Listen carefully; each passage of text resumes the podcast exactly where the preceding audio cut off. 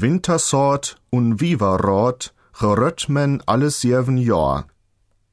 Unter Wintersaat versteht der Bauer das Getreide, das im Herbst ausgesät wird, den Winter über keimt und im Sommer als erstes geerntet werden kann.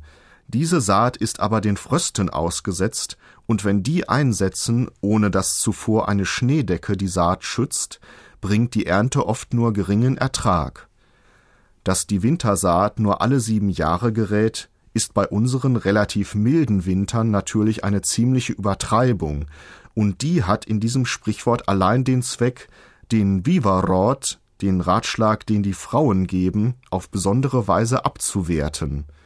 Wir sollten also diese plattdeutsche Weisheit, die sich mit Sicherheit die Mannslühe ausgedacht haben, um den Frauen eins auszuwischen, nicht sonderlich ernst nehmen. Wintersort und Vivarot, gerött men alles jeden Jahr.